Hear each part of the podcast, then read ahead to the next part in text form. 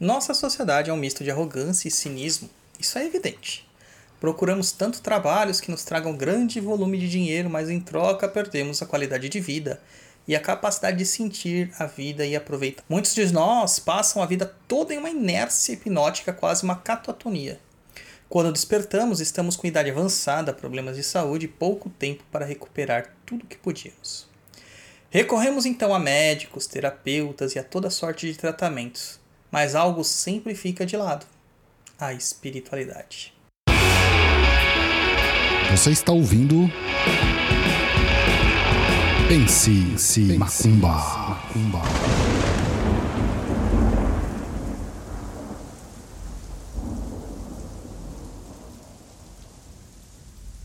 Olá, seja bem-vindo ao Pense Macumba. Eu sou Douglas Rainha, dirigente da tenda espírita de Umbanda Chão de Jorge e do Templo de Quimbanda Cova de Tiriri.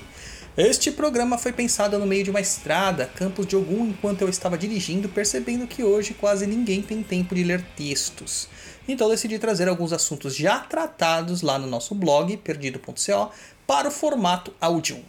E se você quiser conhecer mais do meu trabalho, me siga em perdido.co ou no instagram.com.br douglasrainho7.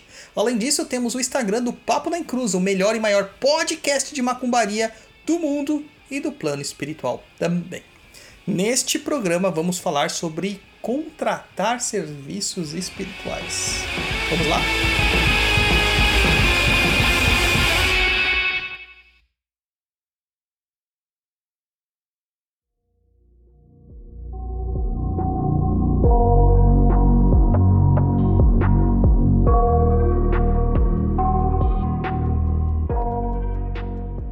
Nossa sociedade é um misto de arrogância e cinismo, como eu disse, e sempre deixamos de lado aquela questão da espiritualidade.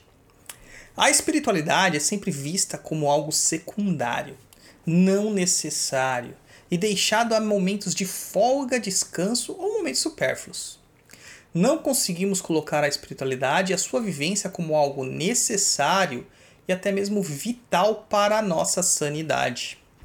Desde eras primitivas, o ser humano e seres que antes deles vieram promovem o contato com o plano espiritual por meio de rituais, de religiões e de feitiços. Mas o homem moderno, arrogante em sua sabedoria, acredita que sabe todas as respostas e deixa para lá o lado espiritual. Diagnóstico do momento atual. Várias pessoas com dificuldades das mais diversas seja na família, no amor, no amor próprio, na vontade de viver, no trabalho, na prosperidade, na saúde e principalmente na própria espiritualidade. Justamente o remédio para tal mal é voltar-se à espiritualidade. Mas poucos têm tempo devido às atribulações e afins. E acabam novamente ignorantes e ignorando essa parte essencial de suas vidas. O que é possível fazer então? Contar com um sacerdote, um feiticeiro, pai de santo, mãe de santo, ou seja, o nome que você queira dar. Saber que existe uma pessoa para cuidar das suas questões espirituais. Te auxiliar com feitiços e rituais de limpeza, de proteção, de harmonia e principalmente de saúde. A vida espiritual do ser humano se dá em um padrão de trocas. Temos entidades que nos assistem, mas elas precisam de elementos para fazer o melhor para nós. Deixa de lado esse seu pensamento ingênuo de que apenas uma oração irá mudar completamente sua vida. A oração, ela pode manter o padrão vibratório, sustentar por um período maior este padrão. Afinal, oração é uma evocação mágica. Contudo, existem momentos em que devemos dar de comer às nossas entidades, nossos protetores, santos, orixás ou o nome que você quiser dar. Dentro da Umbanda, praticamos anualmente a alimentação de Exu, a homenagem a alguns orixás, mas isso é sempre em campo coletivo. Cada pessoa, sendo médium ou não, pode e até deve pagar os alimentos de seus protetores anualmente.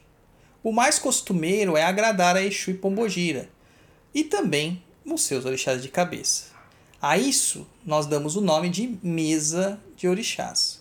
um nome que pode ter outros significados dependendo da crença.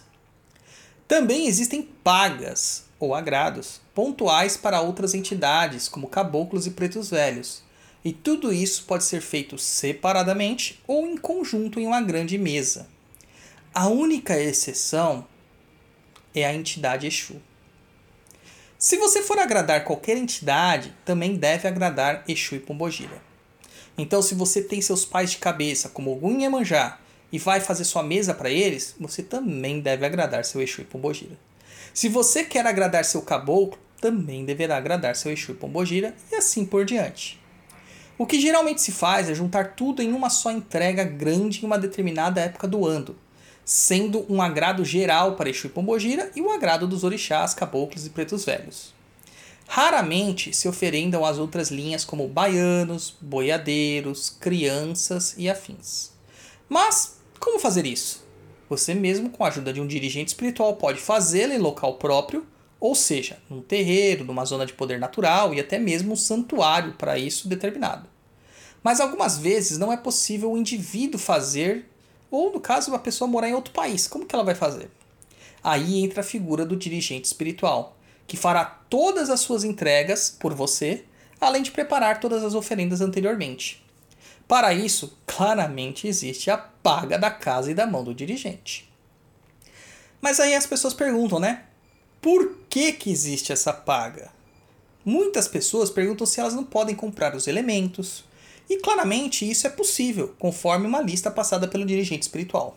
Você deve entregar tudo ao dirigente para que ele possa preparar, ou você mesmo pode preparar, mas de qualquer forma, na hora de arriar, que é ofertar esses itens, será necessário que o dirigente ative o axé da oferenda. O grande problema aqui é que as pessoas vão fazer esse tipo de entrega um dia X e eles deixam para comprar tudo uma hora antes da entrega atrasando todo o ritual, porque muitos alimentos precisam ser cozidos.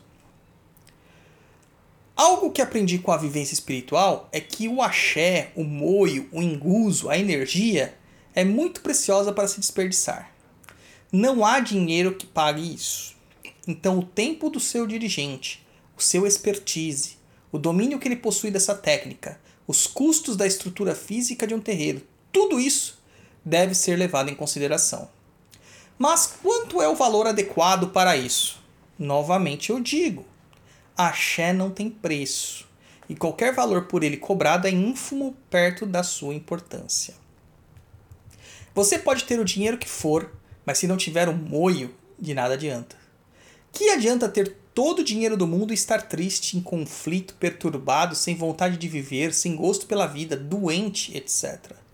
Muito disso é pela falta de conexão com as suas energias espirituais. E aí, uma outra pergunta que sempre fazem, né? Não sou de terreiro, posso fazer mesmo assim? Claro que pode. Você deve consultar um dirigente para que ele te explique todos os caminhos e saiba o que será pedido. A maioria das pessoas que não pertencem a um terreiro acaba não sabendo seus orixás, então ou se faz uma entrega para Oxalá e Emanjá, ou se consulta por meio de oráculos, ou a própria entidade, quais são os orixás que devem receber as oferendas. Uma outra questão aqui que é importante, tá? Que não é só isso.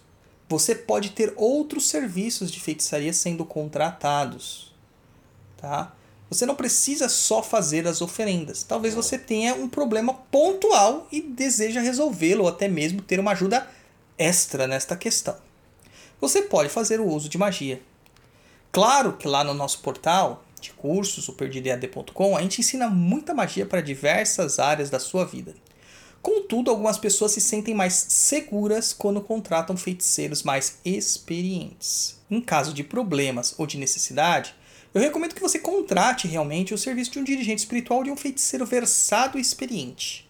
Você irá perceber que as coisas serão bem mais interessantes para o seu lado.